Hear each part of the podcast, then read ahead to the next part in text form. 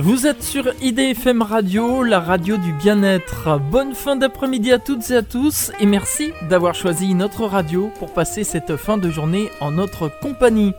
Comme tous les troisièmes mardis de chaque mois, de 18h à 19h, on prend de la hauteur pour voir ce qui se passe dans l'espace grâce à l'émission Entre chiens et loups, rubrique À toi les étoiles, une émission qui a une marraine, Daniel Brio, astronome à l'Observatoire de Paris, ainsi qu'un parrain, Jean-François Pellerin, journaliste scientifique.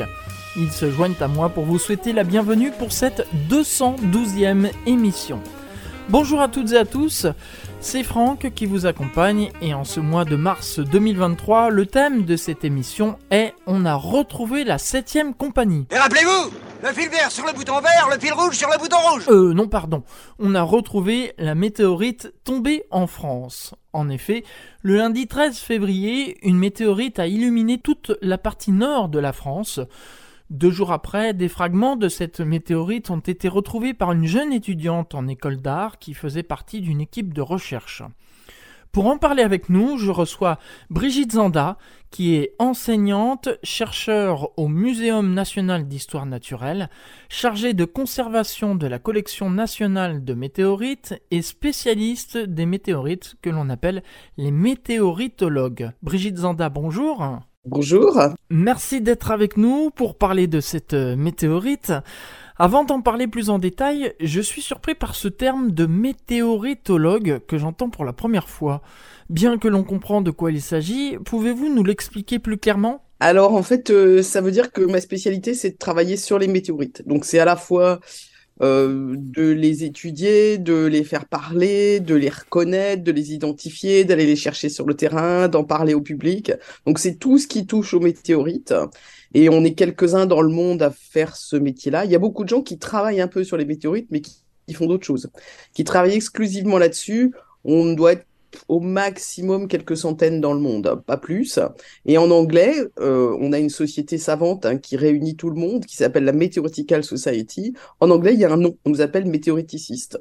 Et comme moi, j'en ai assez de dire, oh là là, je suis spécialiste des météorites, ben, je dis, je suis météoritologue, comme il y en a qui sont planétologues ou géologues, ou ce qu'on veut. Bien vu, euh, Brigitte Zanda, bien vu. Le lundi 13 février 2023, vers 4 heures du matin, une météorite est tombée en France et a été découverte deux jours plus tard grâce au projet Fripon Vigiciel, qui est un programme qui permet, par l'intermédiaire de caméras automatiques qui scrutent le ciel, de retrouver les météorites tombées sur Terre. C'est bien ça, Brigitte Zanda? Découvrir, ça veut dire beaucoup de choses en fait. Oui. Euh, déjà, cette, euh, cette météorite, cet objet, c'est quelque chose d'absolument exceptionnel parce que l'astéroïde qui est à l'origine de cette météorite, donc le corps rocheux qui était dans l'espace, qui est entré en collision avec la Terre, avait été vu auparavant. Et ça, ça s'est produit quelques fois. En fait, ça s'est produit sept fois qu'on voit un corps rocheux et qu'on dise ah ce corps rocheux va rentrer en collision avec la Terre dans X heures pas très longtemps en général. Ça s'est produit sept fois et dans quatre de ces sept cas, euh, l'objet est tombé dans la mer ou en tout cas n'a pas été retrouvé. Donc c'est seulement la troisième fois qu'on retrouve des météorites qui sont issus de l'entrée atmosphérique d'un astéroïde qu'on avait repéré auparavant et qu'on avait pu photographier quand il était encore dans l'espace. Donc cet astéroïde a été euh, découvert par un astronome hongrois qui a très vite compris qu'il se dirigeait à grande vitesse vers la Terre et qui, avec l'aide de collègues, a prédit qu'il allait impacter la Terre dans la nuit, aux alentours de 3 heures du matin à notre heure, et qu'il allait tomber, c'est-à-dire que les roches qui en étaient issues allaient tomber quelque part dans la Manche ou en Normandie, sur le moment on ne savait pas très bien. Et ensuite, cet objet a été observé lors de sa traversée de l'atmosphère, parce que ça engendre un phénomène lumineux extrêmement important, extrêmement visible, par tout un ensemble de caméras, dont celle du réseau Fripon, mais pas seulement. Il y a eu plein de caméras à l'étranger des, et des caméras amateurs qui ont observé cet objet. Et de là, on a pu déduire où il était tombé, qu'il restait effectivement des fragments, et où il devait tomber. Et ensuite, les équipes Fripon Vigiciel se sont rendues sur le terrain, ont cherché les cailloux au sol, et c'est là que la météorite elle-même, qui est en fait l'objet issu de la fragmentation de l'astéroïde et ce qui reste de l'astéroïde après la traversée de l'atmosphère, c'est là que cette météorite a effectivement été découverte. il peut se passer beaucoup de cas où il y a un objet qui traverse l'atmosphère, qui est vu des caméras, c'est un phénomène assez instantané, et on ne retrouve rien au sol, soit parce que l'objet s'est détruit dans l'atmosphère, c'est le cas le plus fréquent, soit parce qu'on est incapable de le trouver au sol, parce que trouver une météorite, c'est-à-dire un objet qui va faire, euh, on va dire, entre quelques centimètres, euh, voire moins, et puis euh, la taille du poing, ou un petit peu plus gros, sur une zone qui fait plusieurs kilomètres carrés, c'est très difficile. Une fois que l'on a repéré l'endroit où est tombée la météorite, qu'est-ce qui se passe? On dépêche une équipe sur place? La première chose qu'on a faite, c'est que c'était dans la nuit de dimanche à lundi que l'objet est tombé. Donc euh, toute la journée de lundi, on l'a passé en réunion de crise, je pourrais dire, à essayer de déterminer où l'objet était tombé. Est-ce que vraiment euh, nos informations étaient suffisantes pour dire qu'il restait un objet au sol? Parce que s'il reste rien, c'est pas la peine de, déclencher une énorme euh, campagne. Et donc, en fin d'après-midi, on était raisonnablement certain qu'il y avait des cailloux au sol et qu'il fallait les retrouver et on avait à peu près compris la zone, sachant que cette zone, elle a été recalculée à plusieurs reprises, elle a été affinée, on peut dire, à plusieurs reprises et que comme l'objet avait été annoncé et qu'il était quand même relativement massif, c'est-à-dire il faisait à peu près un mètre de diamètre, soit une tonne à peu près, hein, c'est des, chiffres grossiers, hein, mais il faisait à peu près une tonne et un mètre de diamètre, dans son arrivée. Donc ça, des, des, événements comme ça, ça se passe quand même pas extrêmement fréquemment. Et puis il avait donc été détecté, donc annoncé. Il y a eu énormément d'observations, y compris par des collègues euh, étrangers. Et donc euh, pendant que nous, on faisait nos calculs, eux aussi faisaient leurs calculs. Et donc, la zone de chute a été connue par nous relativement tôt. Disons que le lundi soir, on savait déjà où il fallait aller chercher, mais euh, dès le mardi, je crois, ou le mercredi, euh, nos collègues tchèques, par exemple, ont publié la zone de chute avec une très bonne précision. Et il y a aussi des amateurs qui avaient fait ce calcul et qui avaient aussi une zone de chute qui était assez bonne. Donc, euh, normalement, on hésite, nous, à publier ces données parce que il faut protéger quand même les riverains, parce qu'ils vont voir euh, débouler plein de gens qui vont chercher euh, sur leur terrain, c'est quand même un petit peu embêtant, et c'est pas ce que nous on fait justement. Nous on fait ça de manière beaucoup plus euh, posée et modérée. Mais là, elles ont été publiées sur le net dès le mercredi soir, et nous, notre première équipe est arrivée le mardi soir, et la première chose qu'on fait, c'est pas d'aller sur le terrain justement, c'est de prendre contact avec les mairies et d'identifier les habitants ou les propriétaires des parcelles qui sont concernés et de leur demander leur autorisation avant d'aller chercher. Donc pour nous, la première campagne de terrain constituée de scientifiques du programme et de, médiateurs qui sont impliqués dans le programme et d'amateurs, y compris d'ailleurs de personnes qui, habitent localement, qui avaient été prévenues par leur mairie. Euh, les premières équipes sont allées sur le terrain le mercredi 15 et le premier caillou a été trouvé dès le soir. Brigitte Zanda, je rappelle que vous êtes météoritologue et que nous parlons de la découverte de fragments de la météorite tombée sur Terre le 13 février dernier. Cette météorite a été trouvée par une jeune étudiante de 18 ans, hein, c'est bien ça? Oui, qui est étudiante d'une école d'art. Et je pense que c'est peut-être pas tout à fait un hasard parce que c'est des personnes hein, qui sont dans les écoles d'art qui ont l'habitude de regarder, de scruter, de voir, d'observer. Et donc, euh, je pense que euh, le fait que ce soit elle, euh, c'est peut-être ça qui a permis qu'elle passe pas à côté. Je suis pas sûr qu'au qu'un membre de nos équipes soit passé à côté d'un caillou qui aurait été raté. Je... C'est pas certain, hein, parce que les... toutes les zones ont été largement balayées plusieurs fois. Il n'y a pas eu d'autres euh, roches qui ont été retrouvées à cet endroit-là en particulier. Mais je pense que le fait d'être de, de, artiste et d'avoir l'habitude de regarder a peut-être joué un rôle. Son nom, c'est Loïs Leblanc-Rapp. Et comme vous le dites, euh, Brigitte Zanda, elle est étudiante en école d'art. Comment s'est-elle retrouvée dans cette équipe de recherche? Alors, euh, bah, beaucoup des, amateurs qui nous rejoignent euh, viennent par le biais de réseaux, et en l'occurrence, euh, son père est animateur en, astronomie, plus au sud, hein, c'est quand même relativement loin, et il avait coordonné une recherche sur le terrain d'une roche que nous n'avons pas trouvée, mais qui avait été coordonnée il y a quelques mois, près de C, dans l'Orne. Donc, quand, quand, quand il y a une, chute comme ça et qu'on on sait qu'on va faire des recherches sur le terrain, on alerte les relais du programme plutôt localement. On, peut alerter tout le monde, mais on attend plutôt que ce soit les personnes euh, locales ou pas trop loin qui viennent. Donc euh, le, papa de Loïs, Michael Leblanc, a été alerté et donc euh, il est venu avec avec Loïs et aussi la maman de Loïs et ils ont ils se sont joints aux équipes. Comment était-elle lorsqu'elle a trouvé la météorite? Vous avez dû voir sa joie, non? Alors moi je n'étais pas sur place, que j'avais un rendez-vous prévu de très très longue date à Paris que je pouvais pas repousser. Donc, euh, je suis arrivée que le lendemain. Euh, mais en revanche, j'ai vu euh, les vidéos, les photos qui ont été faites.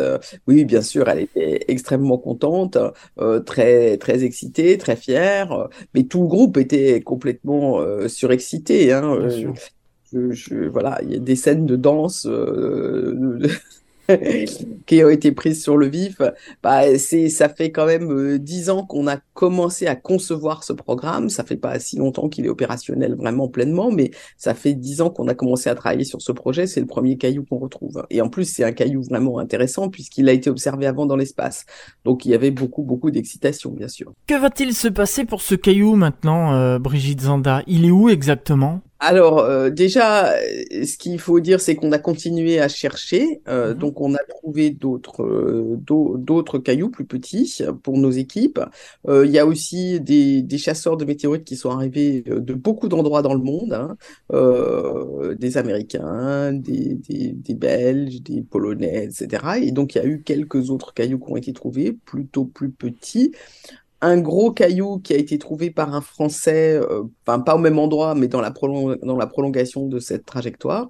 Donc il y a eu un certain nombre de cailloux qui ont été trouvés par des gens qui pour le moment les gardent.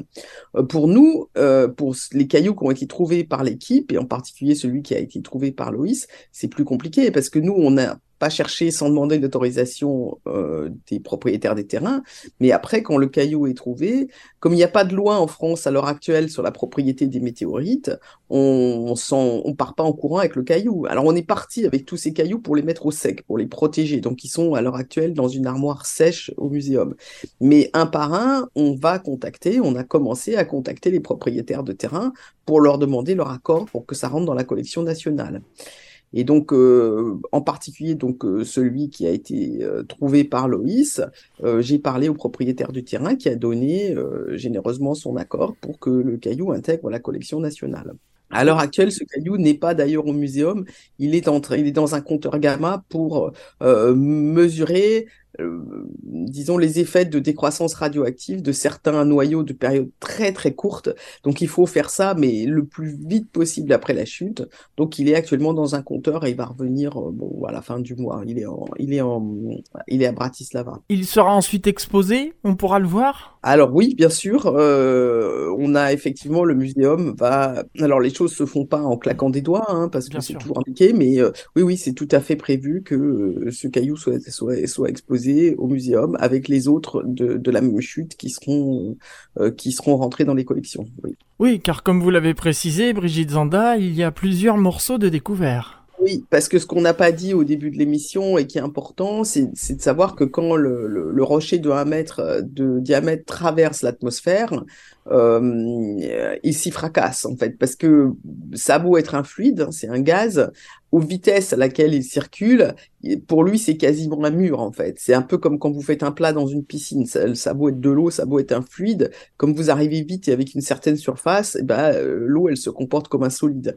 Et ben là, de la même manière, le caillou heurte l'atmosphère et il se fracasse. Et donc, il y a plein de bouts qui se répartissent sur euh, une distance assez grande. Hein. Là, en l'occurrence, euh, je pense 6-7 km, quelque chose comme ça, de distance, avec peut-être, euh, on ne sait pas exactement, mais une trentaine, une cinquantaine de bouts qui se sont, qui se sont répartis, avec plutôt les plus gros vers l'avant, parce qu'ils circulent plus vite, et donc ils sont moins ralentis, et les plus petits plutôt vers l'arrière. Et puis aussi, ce qui est important, c'est que lors de cette traversée de l'atmosphère, non seulement l'objet se fracasse, mais chacune des pierres va diminuer en taille parce que elle a sa surface qui est arrachée par l'air ultra chaud. Et quand je dis ultra chaud, on parle de dizaines de milliers de degrés qui l'entourent. Et donc ça, ça va arracher la surface de l'objet qui va diminuer.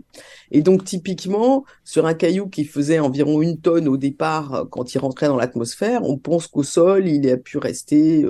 Un kilo, deux kilos, quelque chose comme ça, mais c'est une quantité vraiment très très faible. Et souvent, il reste rien. C'est pour ça que dans ces cas-là, évidemment, on déclenche pas de campagne. Mais il reste rarement, enfin, il reste généralement qu'une petite fraction de l'objet incident au départ et sous forme de petits bouts qui peuvent être répartis sur des distances assez grandes. Brigitte Zanda est météoritologue. Nous parlons aujourd'hui de la météorite qui est tombée sur Terre le 13 février dernier et retrouvée deux jours plus tard par une jeune étudiante en art. Brigitte Zanda, on va marquer une pause avec quelques notes de musique et on se retrouve dans un instant pour la suite de cette émission À toi les étoiles pour parler de cette météorite. A tout de suite.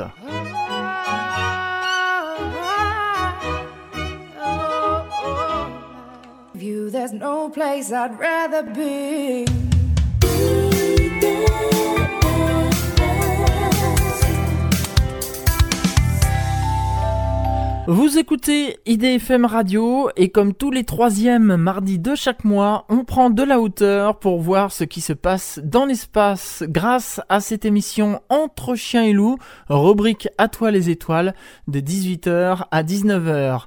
Brigitte Zanda est mon invitée aujourd'hui. Elle est météoritologue et nous parlons de la météorite tombée en France le 13 février dernier et retrouvée grâce au réseau Fripon Vigiciel qui est un programme qui permet par l'intermédiaire de caméras automatiques qui scrutent le ciel de retrouver les météorites tombées sur Terre. Brigitte Zanda, il a été dit que les sismographes, des appareils qui mesurent les secousses sismiques, auraient enregistré les secousses provoquées par l'impact des débris sur Terre oui, mais c'est pas lié à la, enfin c'est lié à la chute, mais c'est pas la, c'est pas le, la chute, l'impact sur le sol qui a provoqué ça. C'est quand l'objet se fragmente dans l'atmosphère, il libère tout d'un coup quand il se casse, il, se fracasse, il libère tout d'un coup beaucoup d'énergie, qui est son énergie cinétique, hein, qui est liée à sa vitesse, et, ça fait ce qu'on pourrait appeler une explosion en fait. Et c'est ça que les sismographes euh, détectent. C'est pas l'impact de l'objet sur le sol. Et c'est quand il s'agit d'un objet plus gros, là, dans le cas de la chute de Chelyabinsk qui est tombé dix ans jour pour jour avant le jour où on a retrouvé cette météorite sur le terrain, le jour où Loïs a retrouvé cette météorite sur le terrain. Euh, le souffle était tellement intense qu'il a soufflé la moitié des vitres de la ville de Tcheliabinsk quand il est arrivé. Il y a eu des gens blessés, il y a eu à peu près un millier de blessés à Tcheliabinsk.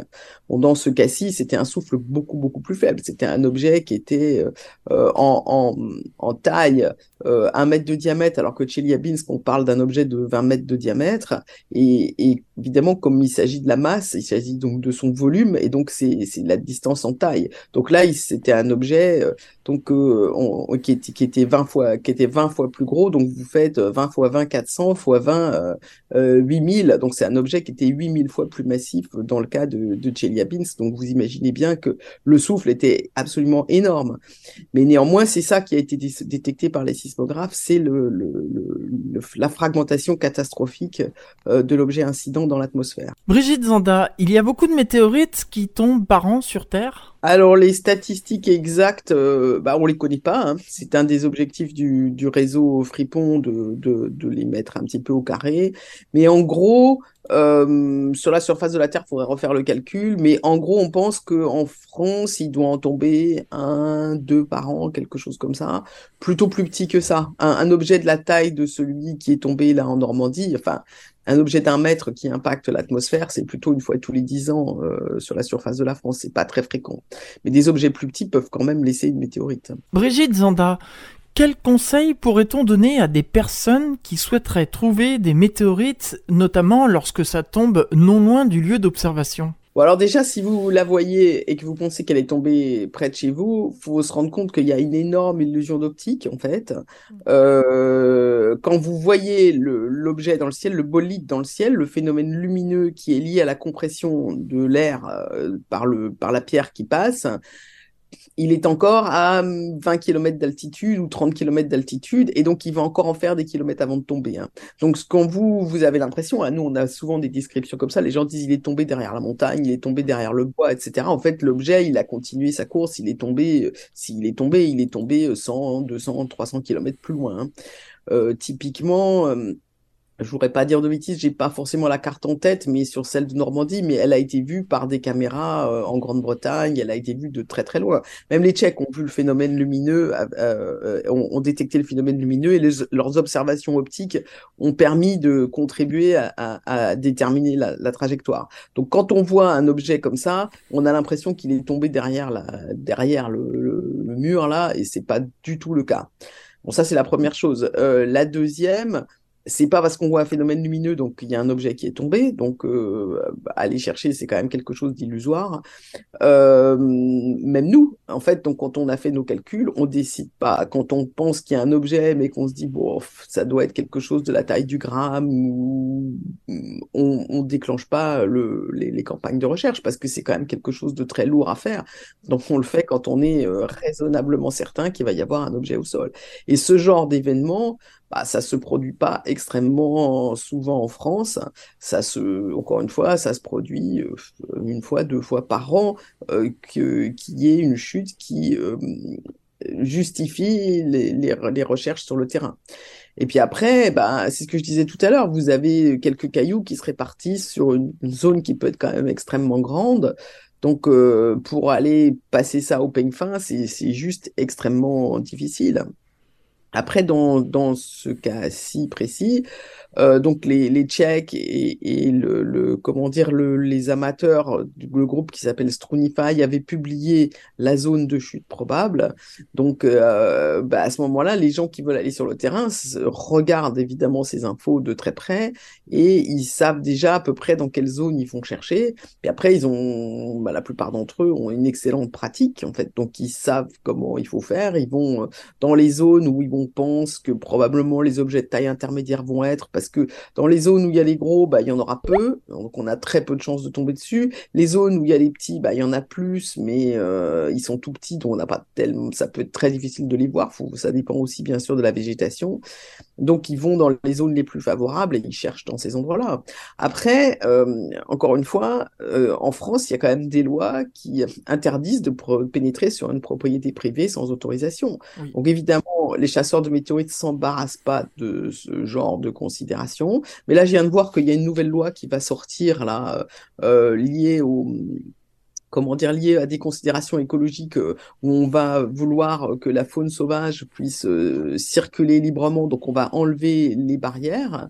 Et euh, la contrepartie de, ce, de cette loi, ça va être que le, fait de pénétrer sur des propriétés privées va être puni encore beaucoup plus sérieusement qu'auparavant. Donc, encore une fois, nous, on ne fait pas ce genre de choses. Les chasseurs s'embarrassent pas de ça. Mais si moi, je dois donner des conseils à des gens qui m'écoutent là, je leur dirais non, mais euh, pour chercher des météorites, il faut euh, toujours rentrer sur des terrains en ayant la permission de le faire. Et le mieux, c'est encore de s'associer aux équipes Fripon Vigiciel, de se rapprocher du relais Vigiciel le plus proche de chez vous et de, et de, et de venir euh, chercher, enfin, de savoir s'il y a une campagne d'organiser et de, de s'associer à, cette campagne où là, on fait les choses autant qu'on peut, bien sûr, hein, parce qu'évidemment, il y a toujours des aspects pratiques qui se glissent et des choses inattendues, mais autant que possible, on fait les choses dans les règles de l'art. En gros, vaut mieux faire ça en équipe plutôt qu'en solo, quoi. Exactement. Exactement.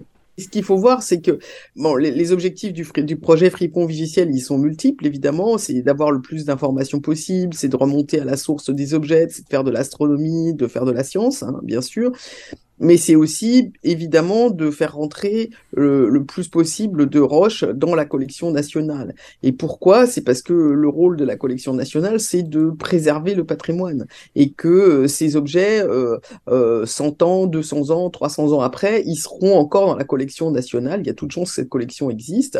Et nous, euh, responsables de, de, la collection nationale au muséum, on a toujours des demandes euh, pour étudier des échantillons qui sont tombés, par exemple, il y a 150 ans dans le village d'Orgueil euh, en Tarn-et-Garonne. Notre rôle, nous, c'est de préserver ces échantillons et de les mettre euh, à disposition, en particulier donc des chercheurs pour pouvoir faire de la science. Les, les, fragments de cette météorite d'Orgueil qui ne sont pas allés dans des musées, parce qu'il y en a aussi au musée de Toulouse et au musée de Montauban, il n'y a aucun problème, bien sûr, mais ceux qui sont pas rentrés dans des musées, à l'heure actuelle, ont disparu, surtout que c'est une météorite extrêmement fragile.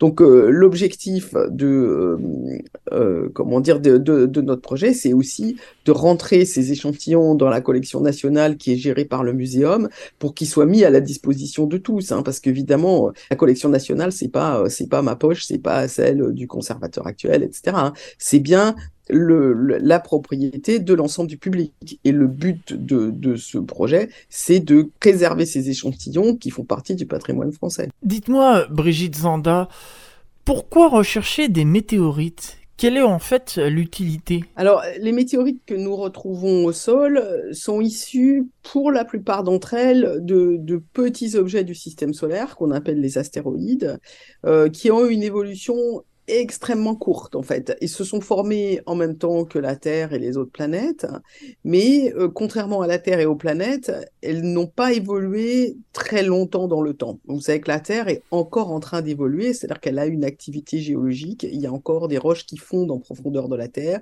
qui s'épanchent en surface, du volcanisme, parce qu'il y a des sources de chaleur internes dans la Terre qui font que la Terre continue à se modifier, à se transformer. Les petits corps, euh, donc les astéroïdes par exemple, et pas seulement ne, ils étaient plus petits, certains ont été formés plus tardivement, ils ont emmagasiné moins de chaleur au moment où ils se formaient, et donc leur évolution a été beaucoup plus courte, leur géologie a été beaucoup plus limitée, et donc euh, quand on a des morceaux de ces corps qui sont mis à notre disposition, eh ben on a accès à des objets qui se sont formés en même temps que la Terre et qui ne sont pas transformés depuis, et qui nous renseignent donc directement sur euh, qu'est-ce qu'il y avait dans le disque protoplanétaire au moment où la Terre et le Soleil se sont formés, à quoi ça ressemblait, quels étaient les phénomènes qui s'y déroulaient. Donc ce sont vraiment des sondes du temps, euh, ces météorites. Et puis bien sûr, comme elles viennent d'autres corps du système solaire, c'est aussi des sondes de l'espace, ça nous renseigne sur euh, de quoi sont faits les autres corps planétaires. Donc la plupart des météorites proviennent donc de ces petits corps peu transformé depuis la formation du système solaire. Mais en fait, n'importe quel corps qui n'est pas trop massif est susceptible d'être impacté par un autre corps céleste et qui est des morceaux qui s'en détachent à un moment donné et qui viennent entrer en collision avec la Terre. Et c'est le cas en particulier aussi de la Lune et de la planète Mars. Et donc, parmi nos collections de météorites, on a aussi des fragments de la Lune. On a à peu près autant de matériel, peut-être même plus maintenant, de matériel d'origine lunaire qui a été retrouvé sous forme de météorites que ce que les missions Apollo, Luna ont rapporté jusqu'ici. Et puis, on a euh, des échantillons de la planète Mars euh, qu'on n'a pas encore rapportés à l'heure actuelle. Hein. Vous savez peut-être qu'il y a des missions euh, martiennes qui sont en cours avec l'objectif de rapporter, on va dire, à l'horizon 2030 des échantillons de la planète Mars. Mais pour le moment, les seuls échantillons auxquels nous ayons accès pour étudier la géologie de la planète Mars en direct sur des échantillons au laboratoire, ce sont des échantillons qui nous sont arrivés sous forme de météorites. Donc voilà, météorites, sondes de l'espace et sondes du temps. Euh, d'un point de vue scientifique, on a très peu d'échantillons et ils sont extrêmement précieux, extrêmement intéressants. Et chaque météorite peut être une nouvelle fenêtre sur euh, soit un endroit, enfin un objet, un corps planétaire et un moment précis de son histoire et donc nous renseigner vraiment sur tout qu'on a envie de savoir sur euh, euh, le système solaire et sur sa fabrication. On va faire mariner un peu nos auditeurs puisqu'on va s'interrompre une seconde fois pour quelques notes de musique. Restez avec nous, on se retrouve dans un instant toujours avec notre invitée Brigitte Zanda, météoritologue. Nous parlons aujourd'hui de la météorite qui est tombée sur Terre le 13 février dernier. A tout de suite. Tes cheveux ont poussé, je vois que ta tête a changé. IDFM Radio Anguin, la radio du bien-être. Merci d'écouter IDFM Radio, la radio du bien-être. C'est l'émission Entre chiens loups, rubrique À toi les étoiles, et comme tous les troisièmes mardis de chaque mois, 18h, 19h, on prend de la hauteur pour voir ce qui se passe dans l'espace. Brigitte Zanda est météoritologue et nous parlons de la météorite tombée en Normandie le 13 février dernier. Brigitte Zanda, vous nous disiez avant la pause que chaque météorite sont importantes. Car elle cache peut-être des informations cruciales. Donc, pour un agriculteur qui découvre une météorite dans son champ, il vaut mieux en faire don à la science plutôt que de la garder pour soi et la mettre en trophée sur la cheminée. Oui, bah c'est sûr que c'est sûr que c'est ce qu'on souhaite. Après, euh, si un agriculteur trouve une pierre dans son champ, euh, il y a des chances qu'elle y ait séjourné un certain temps. Et malheureusement, euh, les météorites sont des roches qui sont extrêmement sensibles à l'altération parce qu'elles ont une caractéristique très particulière et qui est très différente de celle des roches de la Terre, c'est qu'elles contiennent pour la plupart d'entre elles, pas toutes, hein, mais quasiment toutes, des grains de métal, c'est-à-dire du métal. Vous voyez ce que c'est que du métal, je prends une paire de ciseaux, du métal. Donc vous avez des, grains de métal qui brillent à l'intérieur du caillou, qui sont mélangés avec des minéraux silicatés, ou pas d'ailleurs, parce que toute la météorite peut être en métal. Mais le problème du fer, euh, bien qu'il soit associé à du nickel, c'est que ça rouille. Et donc très vite, la météorite va rouiller. Et là, d'ailleurs, sur euh, la chute de Saint-Pierre-le-Viger, on a constaté quelque chose d'assez étonnant. Parmi les premiers petits cailloux euh, qu'on a retrouvés donc dans la semaine qui a suivi la chute, hein, parce qu'on a trouvé pas mal de petits cailloux dans la première semaine. La plupart d'entre eux, tous ceux qui étaient dans la glaise, bah, ils sont bien, bien, bien rouillés en fait. Hein. Tandis qu'il y a eu des cailloux trouvés une semaine plus tard, donc deux, deux fois plus de temps, euh, mais qui sont qui étaient eux étaient étaient, cassés d'ailleurs étaient tombés dans l'herbe avaient été expulsés dans l'herbe et ces cailloux bien que tombés bien que trouvés deux semaines plus tard ils sont beaucoup moins altérés donc tout ça pour dire un caillou qui est dans, la terre, et surtout s'il s'agit d'une terre un petit peu humide, comme c'est euh, le cas quand même des terrains en Normandie, malgré la sécheresse actuelle, euh, la terre reste quand même assez humide, bah, le caillou qui va baigner comme ça dans une espèce de soupe, il va s'altérer très vite. Et le fait qu'il s'altère, c'est que ça détruit certains minéraux, ça fabrique des nouveaux minéraux et donc ça fait une espèce de voile d'altération au travers duquel il va falloir être capable de lire quand on va vouloir étudier le caillou. Donc euh, ça peut rester un caillou très intéressant, mais il perd un peu de sa valeur scientifique à cause de cette altération secondaire. Donc euh, pour pour pour quelqu'un comme ça dans un champ retrouver un caillou, d'abord c'est pas facile parce que ça ressemble plus à rien. Pour le coup, ça perd ses caractéristiques visuelles usuelles et puis euh, c'est un caillou qui, qui qui peut être moins intéressant puisqu'il a déjà été. D'où l'importance de la retrouver le plus vite possible après sa chute sur Terre. Absolument, et c'est pour ça que les, chasseurs euh, de météorites à titre privé ont un intérêt qui est évidemment divergent de celui des scientifiques, mais pas diamétralement en fait, parce que finalement, euh, moi je préfère que le caillou euh, il finisse on va dire, euh, avec un marchand, avec un chasseur de météorites et, même vendu sur les marchés plutôt que détruit dans la glaise. Hein. parce que euh, à terme, ce caillou peut toujours être rentrer dans une collection publique, être, être préservé. Ce qui est sûr, c'est qu'il reste dans la glaise, il ne le sera pas. Donc euh, c'est pas c'est pas un problème simple.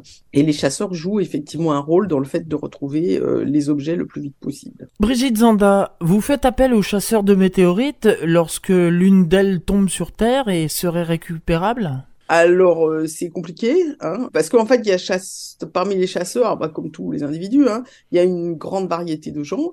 Euh, il y a ceux qui cherchent pour le plaisir, il y a ceux qui en font commerce, il y a ceux euh, qui souhaitent... Enfin, il y a, même des gens qui sont venus dans nos équipes les premiers jours, puis qui après sont allés chercher en solo pour garder des échantillons. Hein.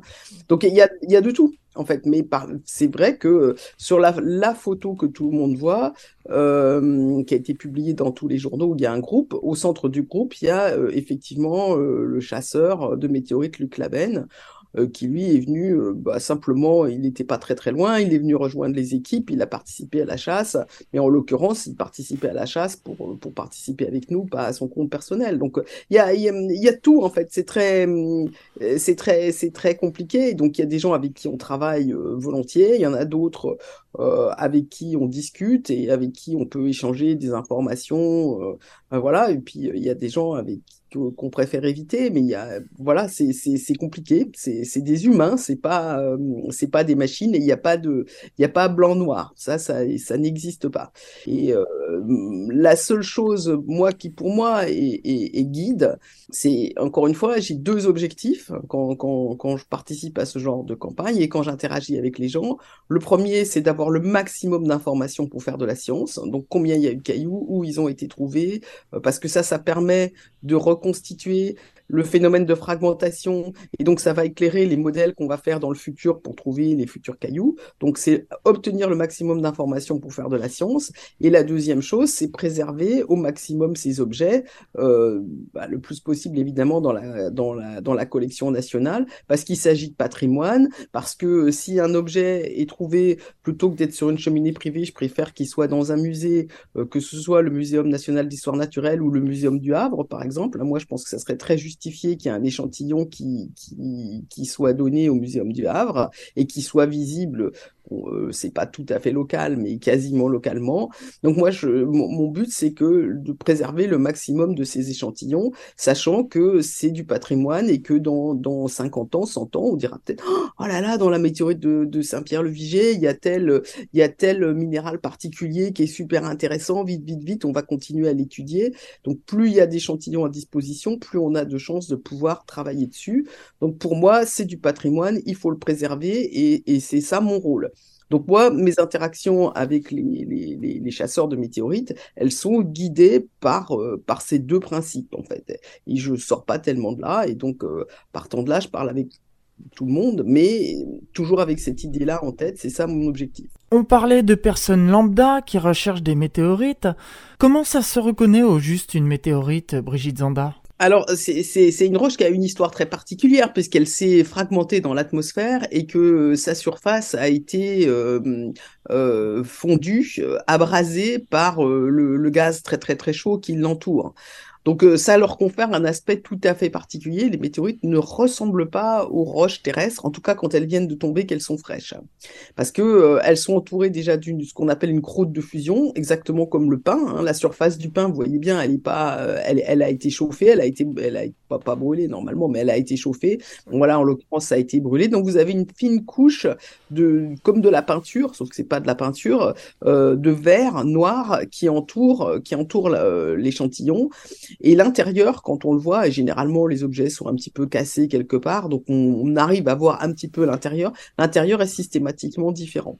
Dans le cas précis de la météorite de Saint-Pierre-le-Viger, il est beaucoup, beaucoup, beaucoup plus clair. Donc ça se reconnaît.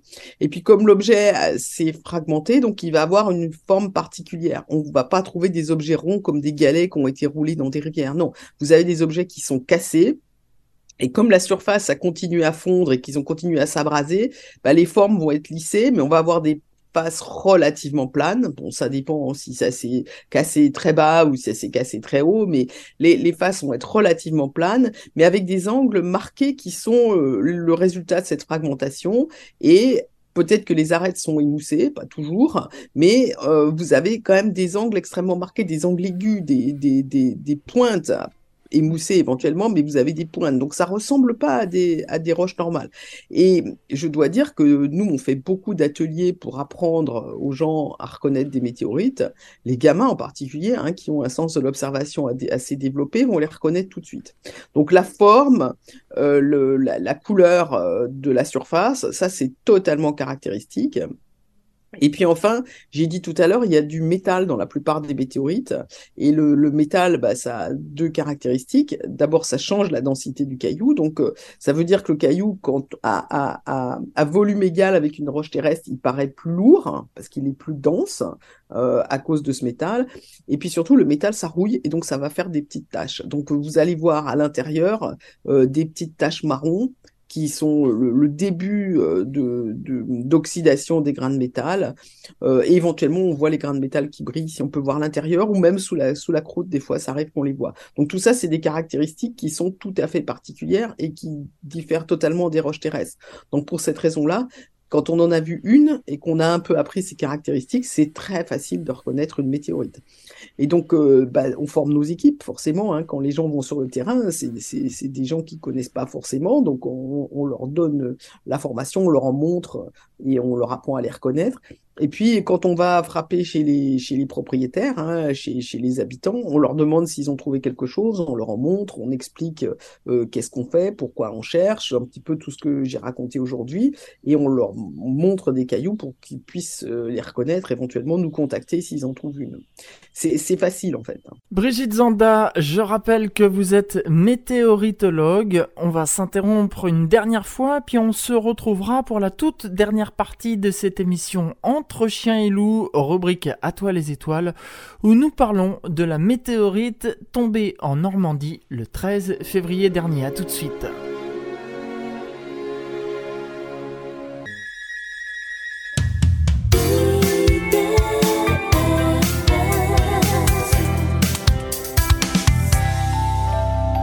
Dernière partie de cette émission Entre chiens et loups, rubrique À toi les étoiles, une émission consacrée à l'astronomie et à l'astronautique. Nous parlons de la météorite tombée en Normandie le 13 février dernier avec Brigitte Zanda, météoritologue. Justement, Brigitte Zanda, quel a été votre meilleur souvenir de toute votre carrière? Ah, alors, euh, bah, j'ai eu euh, la chance euh, de faire rentrer en collection de météorites ou d'être impliqué dans un travail de recherche sur, je vais dire, trois météorites qui sont vraiment, vraiment, vraiment importantes et qui ont vraiment apporté des choses parce qu'elles étaient différentes des autres.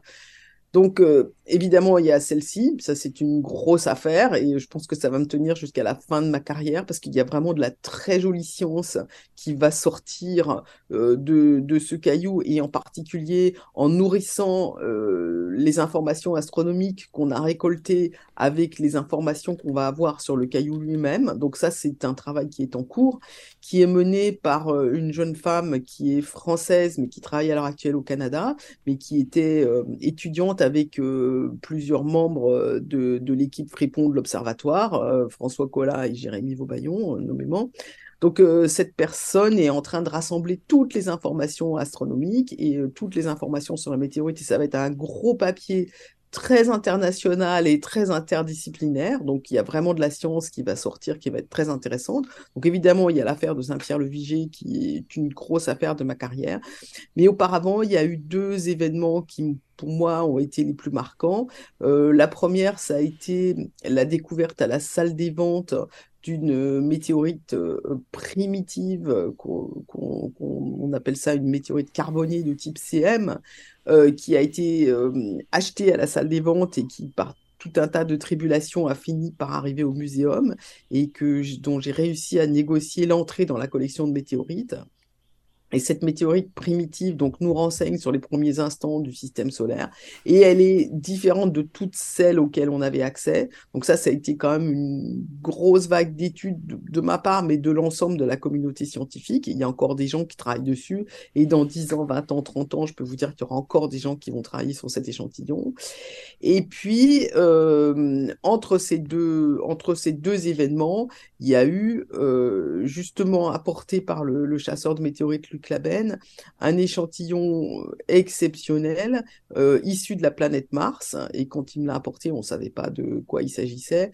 Et ça, c'est un caillou qui vraiment euh, dont l'étude remet en cause vraiment la géologie de la surface de la planète Mars telle qu'on pouvait la connaître à partir des rovers ou des autres météorites martielles auxquelles on avait accès. Donc quand ce caillou euh, nous a été donné par Luc Laben en 2012, on a eu vraiment une grosse vague de papier euh, bah, de nous et de, de, nos collaborateurs un petit peu partout dans le monde. Euh, pendant quelques années, il y a eu énormément de papiers qui sont sortis dessus. Et puis récemment, avec Sylvain Boulet, qui est impliqué d'ailleurs aussi dans le, dans le projet Fripon, et un autre collègue de l'université, Olivier Bessac, on a pris un étudiant, Virgile Malarevich, qui est brillant et qui travaille sur cet échantillon et qui a des nouveaux résultats qui vont être vraiment intéressants. Donc l'étude de ce caillou, ça fait maintenant donc depuis 2012 que je travaille dessus. Ça a été vraiment une grosse affaire. C'est vraiment intéressant. il y a encore plein de choses qui vont sortir. Donc pour moi, ça c'est les trois euh, événements, je vais dire, marquants de ma carrière. Et euh, je ne saurais pas choisir lequel est le plus beau souvenir. Ces, ces trois événements sont, sont extrêmement importants pour la discipline des météorites et j'ai eu vraiment de la chance d'y être impliqué. Brigitte Zanda, on découvre donc que les météorites, ce n'est pas seulement super et joli à trouver, mais qu'elles renferment des informations qui peuvent remettre en cause ce que nous connaissions jusqu'à présent. Oui, c'est exactement ça. Bah, il y en a, il y en a peu. Hmm. Il y a beaucoup, beaucoup, beaucoup d'objets dans le système solaire. Donc, il y a beaucoup d'objets à essayer de comprendre, à essayer de découvrir. Et chaque météorite, ça peut être une nouvelle fenêtre, ça peut être quelque chose de nouveau. Donc, c'est pour ça qu'elles sont précieuses et qu'on veut toutes les préserver. Brigitte Zanda, il nous reste plus que quelques minutes avant de conclure. Et, et j'aime bien demander à mon invité s'il avait un dernier mot à adresser à nos auditeurs en fait, ce que je pourrais dire, c'est que euh, je suis tombée dedans quand j'étais petite, hein, euh, mais c'est vraiment des objets que je trouve euh, extrêmement fascinant, à la fois par le, message dont ils sont porteurs, hein, donc euh, des sondes de l'espace, des sondes du temps, mais c'est aussi euh, des objets qui, qui sont fascinants pour, pour tout le monde, qui sont intéressants, et ce sont vraiment des objets de, médiation, c'est-à-dire qui créent des relations euh, avec, euh, avec des personnes qu'on ne connaît pas assez faciles. C'est le cas aussi d'ailleurs des, des phénomènes lumineux, hein, des météores qui signalent leur arrivée, et grâce à ces, à ces objets, et dans le cadre du programme Fripon Vigiciel, finalement, on est amené à parler à, plein de personnes avec qui on n'aurait pas eu de raison d'interagir autrement. Parce qu'évidemment, moi, je travaille au muséum et c'est notre travail, de, ça fait partie de notre travail de, diffuser la culture scientifique. Mais on, va toucher bah, les gens qui sont euh, qui vivent dans Paris, les gens qui viennent à Paris. On va toucher un certain nombre de gens, mais qui sont déjà euh, un, un, peu ouverts à la science. Et en fait, quand il y a une météorite qui tombe, bah, vous vous retrouvez à aller toc toc toc euh, à la porte des gens et leur dire voilà, je travaille au muséum je travaille sur les météorites, il y en a une qui est tombée, voilà à quoi ça ressemble, pourquoi est-ce qu'on les étudie et tout ça. Donc on est amené à parler avec plein de gens avec qui on parlerait pas, et je trouve que c'est vraiment des objets de médiation absolument fantastiques. Et je dois dire que quand on est allé euh, dans la région de Saint-Pierre-le-Viger, Fontaine-le-Dain, Angien, etc., on a été extrêmement bien accueillis par, euh, par les habitants, dont certains d'ailleurs se sont joints à nos équipes, et ça a été vraiment une très très jolie expérience, y compris du point de vue humain. Moi j'ai eu vraiment plaisir à faire ça. Et euh, c'est pas encore arrangé, mais il est prévu que nous retournions sur place maintenant pour parler euh, avec euh, les gens localement, expliquer ce qu'on a fait, faire une conférence, faire, j'espère, un atelier ou plusieurs ateliers dans, dans l'école de Fontaine-le-Dain, parce que c'est vraiment une manière de créer des liens qui est absolument unique. Merci Brigitte Zanda d'avoir participé à cette émission. Comme je l'ai dit en début d'émission, vous êtes enseignante, chercheur au musée d'histoire naturelle, chargée de conservation de la collection nationale de météorites et météoritologue. Alors c'est le muséum national, il est situé à Paris, mais le mot national pour moi est très important parce que euh, on a un rôle à jouer auprès de tout le monde. Il s'agit pas juste de nourrir les Parisiens. C'est pour ça que ce réseau qu'on a développé avec Fripon Vigiciel, pour moi, est intéressant parce qu'on a un rôle national à jouer. Merci beaucoup Brigitte Zanda d'avoir participé à cette émission. Merci également à la Société astronomique de France et à son président Sylvain Boulet. Merci encore euh, Brigitte Zanda. Merci, au revoir. Au revoir. Ainsi se termine cette émission À toi les étoiles. J'espère que vous avez passé un agréable moment à l'écoute de cette émission. Dans un instant, vous allez retrouver la suite des programmes euh, de IDFM Radio et notamment l'émission Happy Hour avec euh, Olia qui vient de faire une entrée remarquée dans les studios. Bonsoir Olia, bonne soirée. Quant à nous, eh bien, je vous souhaite à toutes et à tous de passer une excellente soirée à l'écoute des programmes d'IDFM Radio, une bonne semaine, et on se donne rendez-vous le troisième mardi du mois d'avril. Ce sera le mardi 18 avril, 18h, 19h, où on parlera bien sûr d'astronomie et d'astronautique. Soyez au rendez-vous. Merci pour votre fidélité, bonne soirée et à très bientôt sur IDFM Radio.